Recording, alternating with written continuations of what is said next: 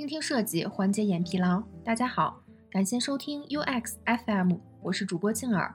您可以在微信公众号中搜索 UX FM，关注我们的最新动态。今天给大家分享一篇来自优设网的文章，用 Keep 做案例，教你如何提升用户关注率。如果你公司的产品数据反映出用户下单完成率很低，如果你公司年度目标是提升销售额，如果用户反映下单流程太复杂，作为产品设计运营，你应该怎么做才能够为用户、为公司业务解决这些问题？你需要找到针对这些问题的优化点，并且做优化实验，通过数据的反馈来持续优化产品。本文以 Keep 为例子，共分为六步进行提升用户关注率的增长实验。出发点是为了长期促进平台用户的活跃程度和互动。第一步，明确实验目标和类型。一、明确实验目标。出发点决定目标。我们在做每个优化方案的时候，都应该从实际的业务问题和用户反馈出发，而不是从自己的想法出发。我觉得用户需要这个功能，领导说了就用这种交互方式。这个界面太难看了，要改。当听到这种自主带入用户而产生的想法时，应该思考公司现在的目标是什么，当前支撑这个目标最应该实现的功能是什么，什么交互方式才适用于用户，在相同业务逻辑和用户使用场景下，有没有原理支撑和数据论证，数据从哪儿来？界面难看是个人感官还是用户使用过程中产生了困难而提出反馈？以 Keep 作为例子来说。这次优化是从业务角度出发，目的是长期促进平台用户的活跃程度和互动，所以实验目标是提升用户的关注率及提升单点转化率。常见的产品优化目标有：提升单点转化率、提升全漏斗转化率、对比新旧版本的指标、新功能探索、提升留存率、个人化等等。二、明确实验类型。上述提到的常见优化目标。可以划分为两个类型：简单实验和复杂实验。提升单点转化率和全漏斗转化率都属于简单实验，用文案测试、设计测试、单页面测试、路径测试等方法就可以实现。对比新旧版本指标和新功能探索、提升留存率等，则属于复杂实验，需要新版本上线或者使用算法来进行。第二步，用数据支持实验假设。一从三类数据中寻找证据支持假设。这三类数据分别是定量数据、定性数据、最佳实践。定量数据可以帮助我们发现问题，定性数据可以帮助我们了解这个问题是怎么发生的，最佳实践告诉我们怎么改比较好。定量数据是指转化率计算、用户分群、点击热图、路径分析、场景细查、漏斗分析等。定性数据是指用户可用性研究。用户问卷或访谈、录屏和点击录像、实时聊天和产品内弹窗等。最佳实践是指 Lift 模型、用户心理学、文案写作最佳实践、UX 和设计最佳实践、路径设计最佳实践。二、最佳实践中的 Lift 模型。Lift 模型的原理就是基于数据认识的基础，在营销信息中找出问题，设计有关解决这些问题的假设。来提高产品效益，得出改进问题的结果，从而提升转换率。影响 Lift 模型的六个因素分别是：价值主张、相关性、清晰度、紧迫性、焦虑性、注意力分散。价值主张是载体，相关性、清晰度、紧迫性是推动因素，焦虑性和注意力分散是阻碍因素。下面这张图会帮助你了解这六个因素的关系。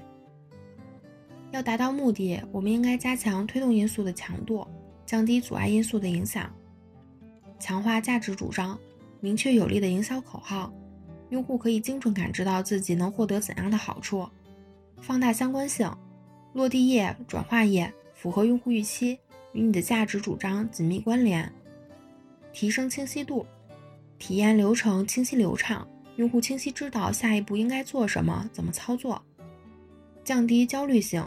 做减法，不要给用户过多选择，不要做不符合用户预期习惯的事，降低注意力分散，减少视觉干扰、信息噪音，只为一个核心目的服务，制作紧迫性，营造饥饿感，促使用户决策，善于利用禀赋效应，损失厌恶等用户心理。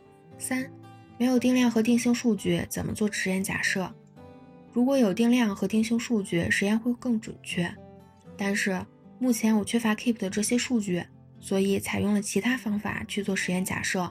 梳理 Keep 的产品结构，找到现有的关注路径有哪些，按照关注行为倒推关键触点，并分析用户在什么场景下会关注其他用户，从关键行为归纳引起关注行为的种类，找出可干涉的修改点。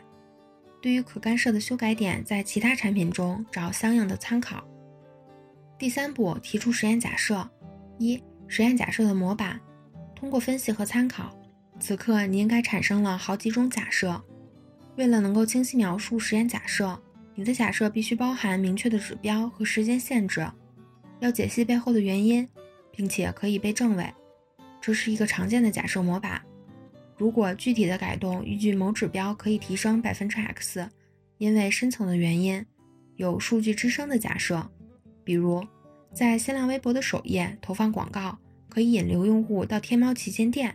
这个假设应该写成，在新浪微博首页投放关于该产品的广告，会在投放的三周内为品牌的天猫旗舰店引流五百位用户，因为这个广告清晰介绍了产品的功效。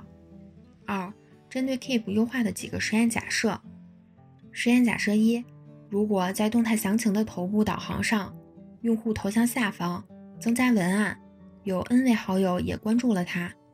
加大关注按钮尺寸，并添加图标强调关注，预计用户对其他用户的关注率可以提升到百分之六，因为这个文案增加了用户与博主之间的相关性，并且多位朋友的关注可以增加信赖感，提升用户关注转化率。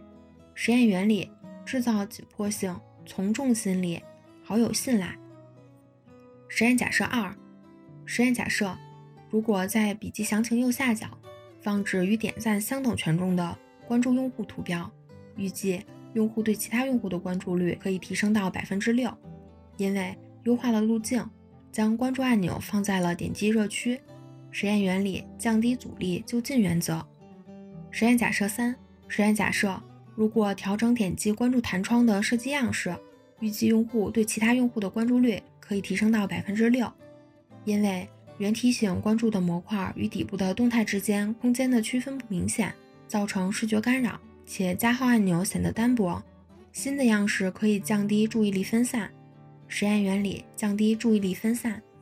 实验假设四：实验假设，如果在社区页增加消息的入口，预计用户对其他用户的关注率可以提升到百分之六，因为原消息模块在个人中心页，消息不能在探索页面实时看到。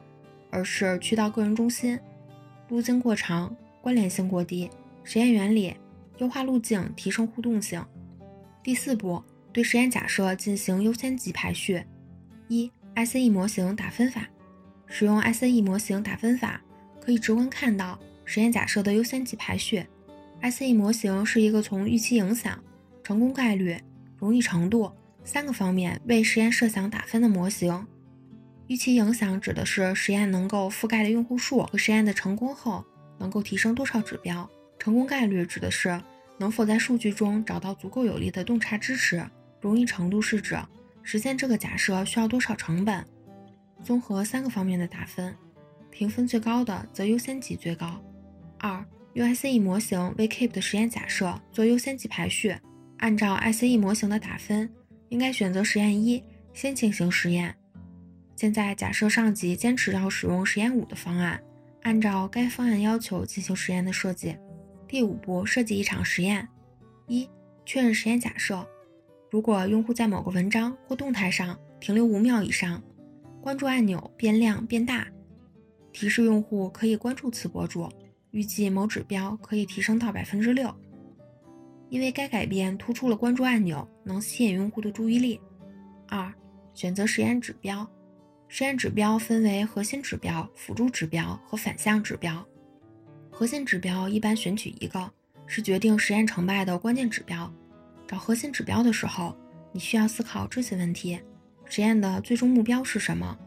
你最想要影响的指标是什么？哪个指标能够告诉你实验组的改动是成功的？辅助指标一般选取不超过十个，它是监测其他实验可能影响到的重要指标，帮助你全面了解实验结果。常见的辅助指标是漏斗细分步骤转化率、重要的下游指标和其他关键用户指标。反向指标一般是一至两个，作用是提示实验可能的负面影响。常见的反向指标有 NPS、邮件退订率、页面退出率、其他按钮点击率、应用删除率、push 退订率、订单取消率、其他页面访问率等。三、确定实验受众。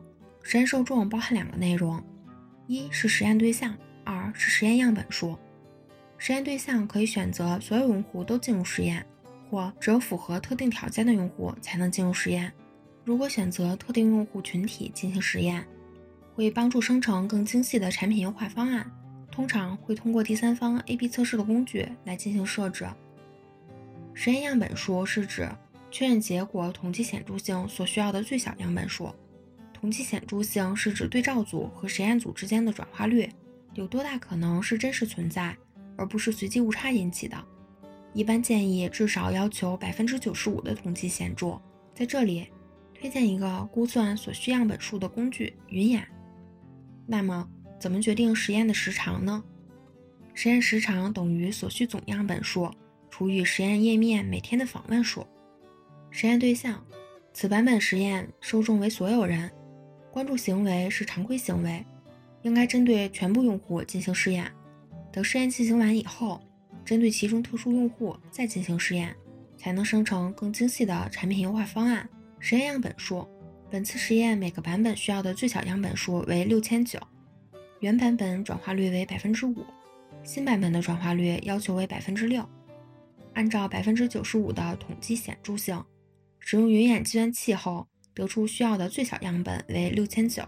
实验时长，实验时长等于所需总样本数除以实验页面每天访问数。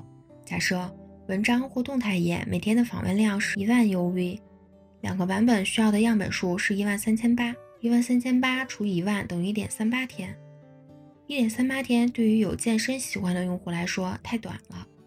根据艾瑞网中有健身习惯的用户的数据，以及二零一八年 Keep 的一份问卷中设置您目前使用 Keep 的频率这个问题的答案，推论出用户多数会在一周内登录 Keep，因此选择了七天作为实验时长。可以覆盖极大部分的用户。四、设计实验样本。实验样本取决于实验假设的数量，只选择高质量的实验假设，能够减少实验成本。不同的实验类型也会影响到版本数。如果是优化实验，每个版本只改变单一的变量，可以明确改动的影响；如果是探索实验，则可以同时改变多个变量，设计全新的版本。实验版本。本次实验设计两个版本。本次实验改变单一变量，未明确改动的影响，是一次优化实验，因此只需要选择两个实验版本来进行对比。原版本为对照组，新版本为实验组。第六步，根据数据分析和应用结果。一、分析结果及评估可信度。以下是实验在三天和十四天时的数据情况。根据这些数据。从样本分流是否均匀，核心指标是否达到统计显著，辅助指标是否和核心指标趋势一致，反向指标是否有异常等角度来分析结果的可信度。我的判断是两个数据都不可信。其实十四天的数据情况，有人判断结果是可信的，这个没有绝对的对错，只有对数据的要求是不是十分严谨。我判断不可信的原因是。我认为分流的样本误差达到百分之四，不够严谨。二、使用置信区间提高结果可信度。置信区间是指由样本统计量所构造的总体参数的估计区间。在统计学里面，一个概率样本的置信区间是对这个样本的某个总体参数的区间估计。利用置信区间的计算，可以提高实验结果的可信度。刘金老师的 UGD Lab 制作了一个置信区间计算的微信小程序，感兴趣可以搜索小程序的名字 “A/B 测试计算器”。假设十四天时的数据为样本分流均匀后的结果，验证时间足够，反向指标数据逐渐趋同，在实验结果可信的情况下，可以增加置信区间计算，再次确认结果是否可信。三、根据实验结果决定下一步，判断实验是否成功，要注意指标判断的标准。两种观测周期的变化外，以及产生的四种状态，统计显著的指标大幅度或小幅度提升，则实验组胜；统计显著的指标下降或无差别，则对照组胜。如果实验成功，应该将实验产品化，放大实验的影响；如果实验失败，则考虑放弃还是继续迭代。今天的内容就到这里了，让我们期待下期的精彩内容。您可以在播客的文稿中找到我们的联系方式，欢迎给我们投稿或者提出建议，让我们一起把节目做得更好。